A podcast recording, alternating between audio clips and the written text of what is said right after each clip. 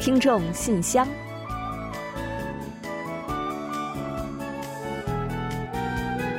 分享最新动态，聆听您的心声。听众朋友们好，我是李璐，欢迎您收听全新一期的《听众信箱》节目。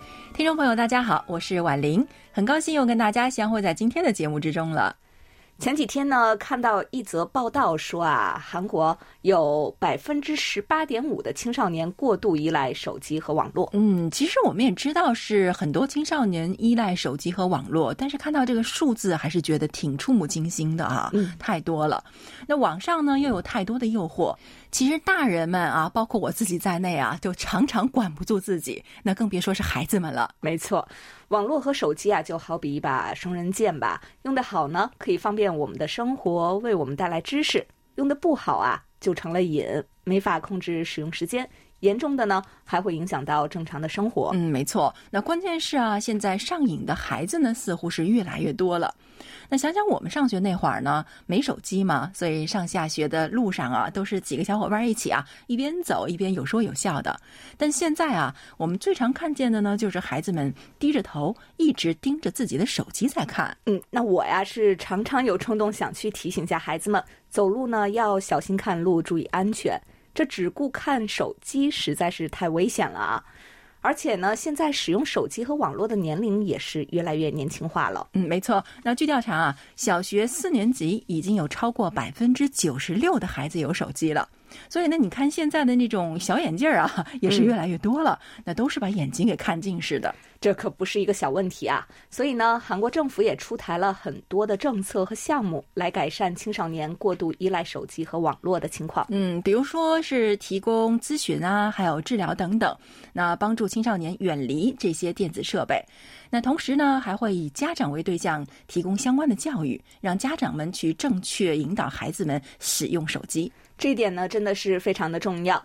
那不少家长为了图安静、图省事儿，会在孩子很小的时候就给他们开始玩手机了。那想想这样的孩子，如果长大了，怎么可能不沉迷于手机和网络呢？嗯，可不是嘛。尽量不要这样，还是要尽可能的去推迟孩子们开始使用手机的年龄。而做到这一点呢，我想家长们的以身作则也是非常重要的，是吧？好了，聊完这个话题，就让我们一起正式开启今天的信箱节目。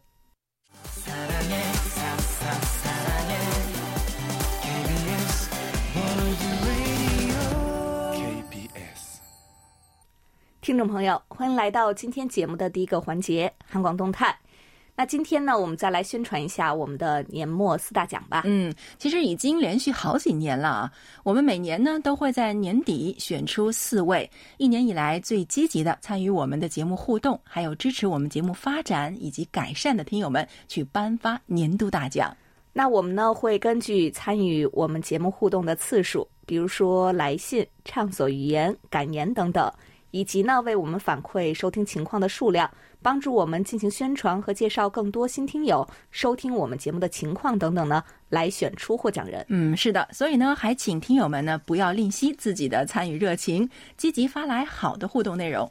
那不仅可以在节目中分享，还有机会迎来大奖呢。借此机会呢，我们也再来征集一下听友们的来信吧。那最近啊，我们注意到听友们来信的数量呢有一些减少。还是希望大家能够积极参与我们的各环节互动，在我们的信箱平台共享您的精彩。是的，除了年末的大奖之外呢，我们每周啊也会为参与的听友们准备丰厚的奖品进行感谢和回馈的哦。好了，动态环节呢，我们就介绍这么多消息，接下来就让我们准备进入来信选读。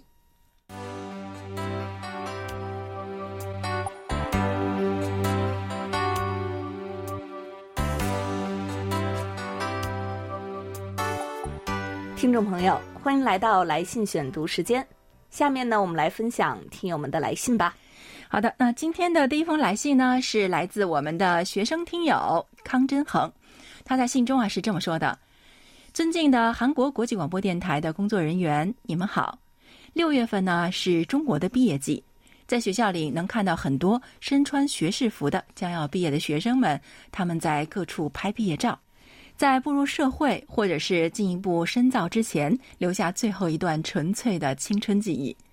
我们呢，大概是在六月份下旬放假，和之前相比啊，提早了大约两周的时间。每到这个时间点，我们每个学生都很关心放假的时间，这样呢才可以尽早的去准备期末复习，以及尽快的去购买回家的车票或者是机票。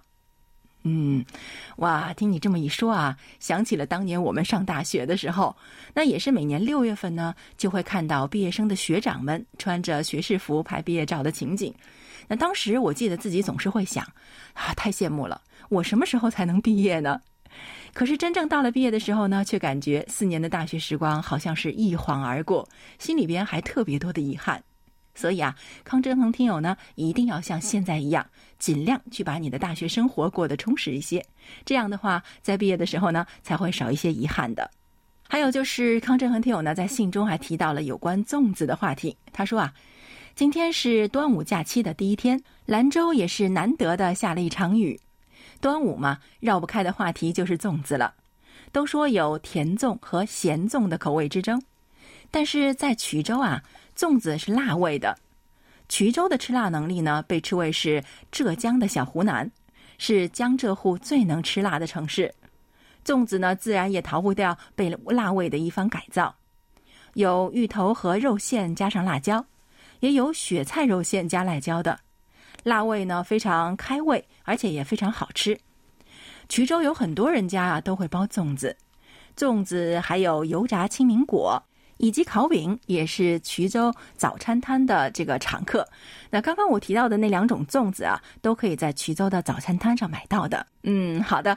那说到粽子啊，似乎每年中国的网友们都会吵得不亦乐乎啊。那粽子到底是咸的好吃还是甜的好吃呢？现在呢，我们也问一下，现场问一下李璐，你是哪一派啊？我是甜粽派的啊，因为我是自己非常喜欢那种有蜜枣的或者是豆沙的那种粽子。嗯，是这样啊。那其实我是比较喜欢吃咸一点的，好像是肉粽子，就觉得挺好吃的。对啊。但是现在啊，没得吃，所以呢，只要是粽子都可以，不管是咸的甜的，我都可以的。但是说到这个辣粽子啊，我感觉吃辣的，好像没吃过吧？你吃过辣粽子吗？没有，也是第一次听说。嗯，所以我感觉爱吃辣的韩国朋友呢，一定会喜欢这个衢州 衢州的粽子，是吧？那有机会呢，也一定会去尝一尝。那我觉得应该是别有风味的吧。那另外呢，就是康正和听友呢，还随信寄来了几张照片。嗯，非常感谢您的分享啊！马上呢就要期末考试了，你一定好好复习，然后呢也要注意身体。争取考出你希望的更好的成绩，加油哦！嗯，好的，加油哦，康振恒听友。接下来呢，我再来分享一下福建王耀武听友的来信吧。他说：“KBS 全体同仁，你们好，祝大家身体健康。疫情现在并没有完全的过去，希望大家多注意安全。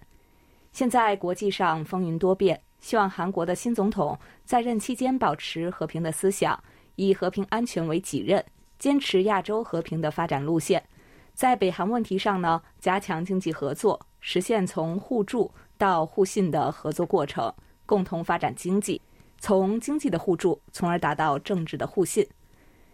看看俄乌战争的惨痛教训，把几代人创造的财富、美丽的家园，在顷刻之间化为乌有，更是搞得老百姓妻离子散、家破人亡、民不聊生、无家可归、流落他乡。过着悲惨的生活。中国古人曰：“修身齐家治国安邦平天下。”希望韩国在新一届领导班子的引领下，维护亚洲的和平，因为和平对老百姓来说是非常奢侈和如此重要啊！好的，谢谢王耀武听友来信分享您的一番肺腑之言。上周呢，我们刚刚为您送出了一首点播歌曲啊。因为呢，王耀武听友平时就非常关注和平问题，所以呢，我们也特意为您选送了一首八八年首尔奥运会主题曲《手拉手》。那歌中对和平与合作的倡导和呼喊呢，相信不用我们多说，大家也都是非常的了解了。这首歌曲的传唱度呢非常的高，也曾经被奥组委考虑永久作为奥运会的主题曲。这正是因为人类对和平的向往吧。那韩国在历史上呢，经历过多场战争，所以呢，韩国民众更加知道和平的可贵。和平是我们的共同心愿，希望和平之花呢能够开遍全球各地，愿战争和纷争呢能够早日远离。除了关注和平问题之外呢，王耀武听友对其他领域的各种问题呢也是非常的关注啊。那这次来信呢，王耀武听友还提到，随着气候的变化，暴雨、沙尘不时的在世界发生，现在的一些地区暴雨灾害频发，一些道路上的路灯在大雨中漏电，造成人员触电的伤亡事故。解决的办法呢，我想可以包括使用电源隔离设备。来解决漏电造成的触电事故的发生，以及在景观灯上使用低压的隔离电源来解决。好的，祝大家工作顺利，注意新冠疫情的反弹。好的，也谢谢王耀武听友的提醒。那说到雨季的漏电事故呢，这两年呢，我们也是频频通过媒体看到相关的报道，确实啊，非常令人惋惜，也非常的危险。雨季出行呢，大家一定要特别注意安全，要防雷电。防触电，还要防止下水井盖的丢失造成的危险。当然了，如果能最大程度避免雨天出行，就更好了。好的，再次感谢王耀武听友的来信。您对各种国际以及社会问题的关注呢，也让我们感到非常的佩服和警醒。好的，非常感谢王耀武听友啊。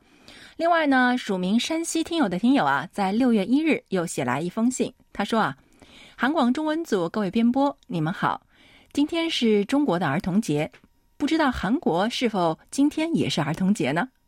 另外呢，我看新闻说，韩国导演朴赞玉的作品《分手的决定》入围了戛纳电影节，真心希望能够快点看到这部电影。这几天啊，夏天真的是来了，最高的气温已经到了三十四度，不知道韩国是不是也比较热了呢？祝各位身体健康。嗯，好的，非常感谢山西听友的来信啊。那最近这段时间呢，韩国的天气也已经比较热了。我看预报啊，说首尔这几天可能最高温度会达到三十度，所以啊，大家真的要注意避暑了，别热坏了哦。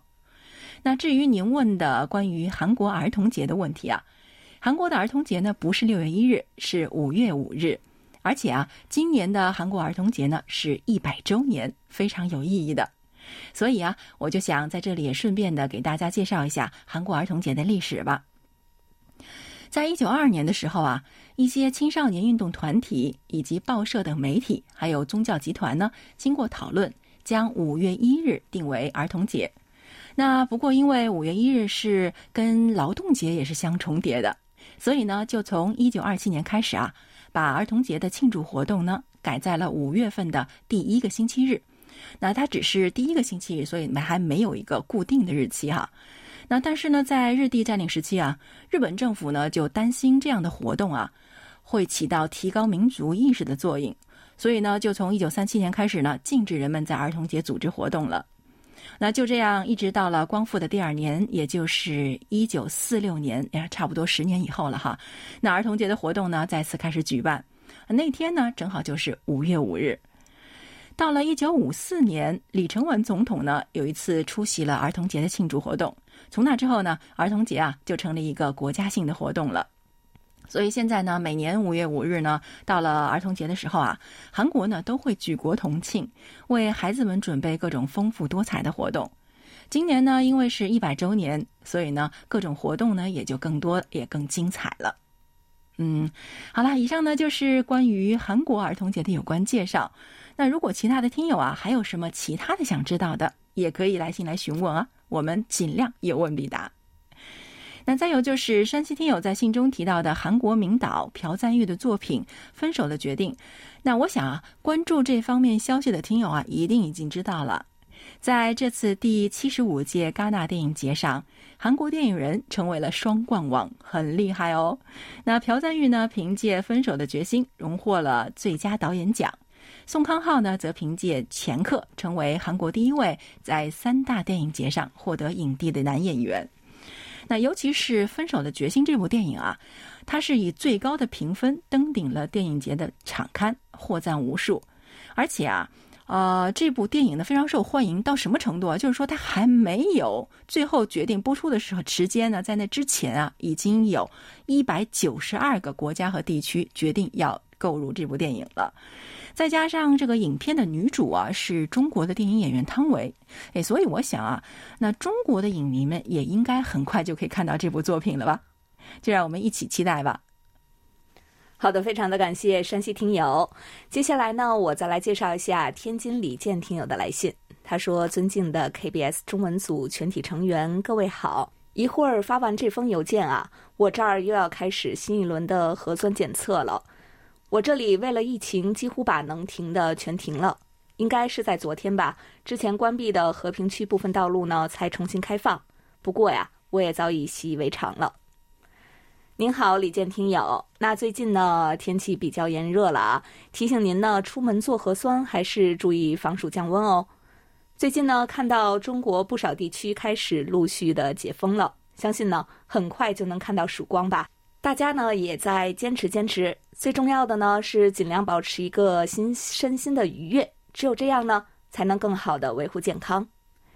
李健听友信中还说，说到中国的历史。《三国演义》这本书也是一个非常不错的著作，里面也有很多的典故，例如像诸葛亮三气周瑜、诸葛亮草船借箭、火烧赤壁，数不胜数。如果有机会，我会在以后的邮件中再介绍几个中国的历史名著跟各位分享。好的，李健听友，呃，最近啊，我看到您对三国时期的故事呢非常的感兴趣，就想着给您推荐一下我们的漫画国乐节目。因为呢，节目中时常也会介绍到相关的内容。那在五月十二号的节目之中呢，我们是刚刚介绍了《三国演义》中的典故，还有登场的刘备、曹操、孙权等人物，以及呢盘索里《赤壁歌》中与赤壁之战典故有关的片段，比如像赵子龙射箭等等。您呢可以找来这期节目听听看，配上音乐和解说，相信呀也是可以听得非常的过瘾的。另外呢，李健听友还来信谈到了南北韩的疫情。他说，对于如何正确的防疫，北韩朝鲜中央电视台曾经播出过一个节目，舞台上孩子们身穿着洗手液模型的衣服。总而言之，只要跟防疫有关的东西都被做成演出的服装，然后把这些防疫规则以舞台歌曲的方式展现出来。刚看到韩广中文页面说，目前韩国已经解除户外口罩令。出门不用戴口罩了。我个人觉得，如果选择与病毒共存，那么现有的医疗体系如果能确定有能力维持，这也是一个比较不错的办法。毕竟疫情期间大家都要吃饭的。不管怎样，希望各位在韩国虽说已经解除了户外口罩令，但防疫还是不能放松，避免前往人流密集场所。出门回来记得勤消毒、洗手。祝各位都能平安健康。好的，谢谢李健听友对我们的关心和提醒。那您开始提到的北韩的那首防疫歌舞呢？我也在网上看到了视频，是小朋友们演绎的。那就像您说的啊，小朋友们呢身穿手部消毒液瓶子等防疫物资模样的演出服来进行表演，一种呢非常形象欢快的方式呢，表现出了防疫的要点。那感兴趣的朋友们呀，也可以找来相关的视频呢看一看，非常的有意思。另外呢，韩国目前在户外已经可以摘下口罩了。不过呀，据我观察，绝大多数人在绝大多数时间呢，还是很好的戴着口罩的，防疫的这个意识呢都非常的高。那韩国目前的情况呢，其实我觉得与其说是躺平，更是在以科学的方式推行着防疫措施吧。加上民众的配合和高度的防疫意识，那近来呢，韩国的确诊病例呢也是在稳步下降。我觉得可以说啊，人们呢是越来越懂得如何与新冠病毒共存，做到生活防疫，同时呢也不耽误经济的发展。在这场疫情之中呢，我们都是初学者，都在一步步的摸索。但是呢，相信我们终究都可以战胜疫情，回归日常生活，一起加油吧！好的，非常感谢李健听友的关心和提醒，那也感谢所有听友们的来信参与。当然呢，也很希望在下一周的节目中啊，能够看到并且介绍更多听友们的来信。是啊，那刚刚呢，我们也说了，最近咱们听友的来信参与度呢，似乎是不够活跃。我们呀也在反思，是不是我们的节目内容上有什么样的欠缺？嗯，所以呢，如果大家对我们的节目有任何的看法或者是意见和建议，都请您呢一定来信告诉我们，给我们提个醒儿，我们会尽力的去做改善的。是的，大家的参与互动以及发声呢，就是对我们节目的最大支持。我们在首尔等待着大家的来信哦。嗯，接下来呢，就让我们一同来欣赏一段宋志新听友分享的感言，然后呢，准备进入畅所欲言，你来说。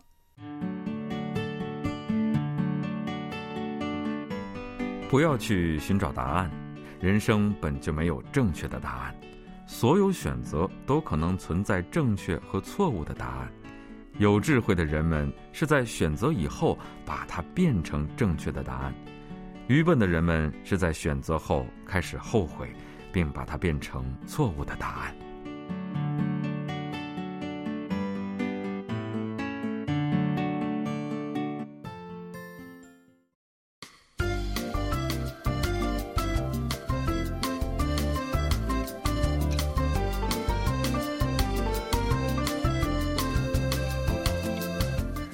欢迎大家来到畅所欲言，你来说环节。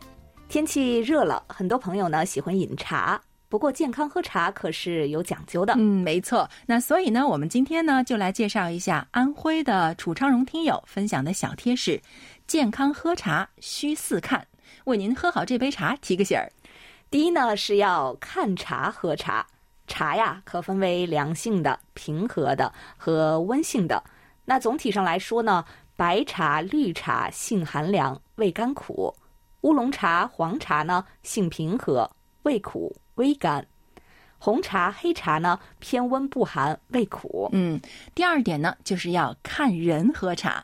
总的原则呢就是这样的：热性体质的人呢应该多喝一些凉性茶，虚寒体质者呢应该多喝一些温性茶。如果你属于是阳虚体质，可以多喝红茶、黑茶、重度发酵的乌龙茶，少喝绿茶、黄茶和苦丁茶。那如果是属于阴虚体质者，或者呢湿热质，应该多喝绿茶、黄茶、白茶、苦丁茶，以及呢轻发酵的乌龙茶，慎喝啊红茶、黑茶、重发酵的乌龙茶。那还有呢气郁质者，应该多喝富含氨基酸的白茶、花茶，还有。低咖啡的检查，嗯，那么特禀性体质的人应该喝什么呢？啊，他们要喝一些低咖啡检查淡茶，其他的体质类型呢，可以适量喝各种茶的。第三点呢，就是我们要看时喝茶，在喝茶时令方面啊，春天呢适合多喝一些茉莉花茶、玫瑰花茶等花茶来梳理肝气，夏天呢可以多喝白茶、黄茶、苦丁茶。轻发酵的乌龙茶，还有呢生普洱等祛湿避暑。秋季啊，应该多喝一些乌龙茶或者是红绿茶混用，以解燥除烦。而冬季呢，可以多喝红茶、熟普洱，还有重发酵的乌龙茶呢，来温暖脾胃。嗯，喝茶的时间呢，也要稍加注意哦。那如果啊，我们饭前你想喝茶，一定要忍一忍了。如果饭前喝茶的的话呢，会抑制胃液的分泌，妨碍消化。睡前呢，也是不宜喝浓茶的。这样的话呢，会影响睡眠。吃多了这个肉食以后呢，那个时候啊，你可以多喝一些浓茶进行消化。嗯，第四点呀，我们要看温喝茶。冲泡名优细嫩绿茶，一般呢以八十度至九十度的水为宜。这样泡出来的茶汤呢，嫩绿明亮，滋味鲜爽，维生素 C 啊破坏较少。而普通的绿茶、花茶、乌龙茶、红茶和黑茶，可用一百度的沸水来冲泡，否则呢，茶味淡薄。嗯，看来这喝茶还真的有不少的学问和讲究呢。那我们也跟着学习了。那在此呢，也要再次感谢楚昌荣听友的分享。啊，好了，时间关系呢，畅所欲言环节我们就先介绍到这里。下面呢，我们准备进入最后一个小单元——点歌台。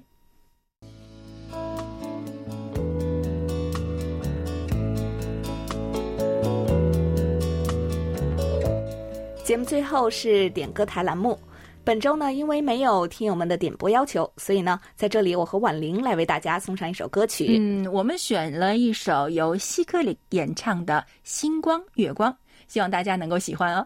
那同时呢，我们也要拿出小喇叭来再次宣传一下啊！如果大家呢有点歌心愿，希望点播歌曲送给亲朋好友，或者是自己，又或者是任何您想要送出祝福的对象，都可以给我们来信提要求的哦。是的，那不过呢，也再提醒大家一下，点播的歌曲呢限于韩国歌手演唱的歌曲哦。欢迎大家呢快快来信点歌吧。嗯，另外呢，在播放今天的歌曲之前，我们还是要先来揭晓一下本期节目的获奖名单。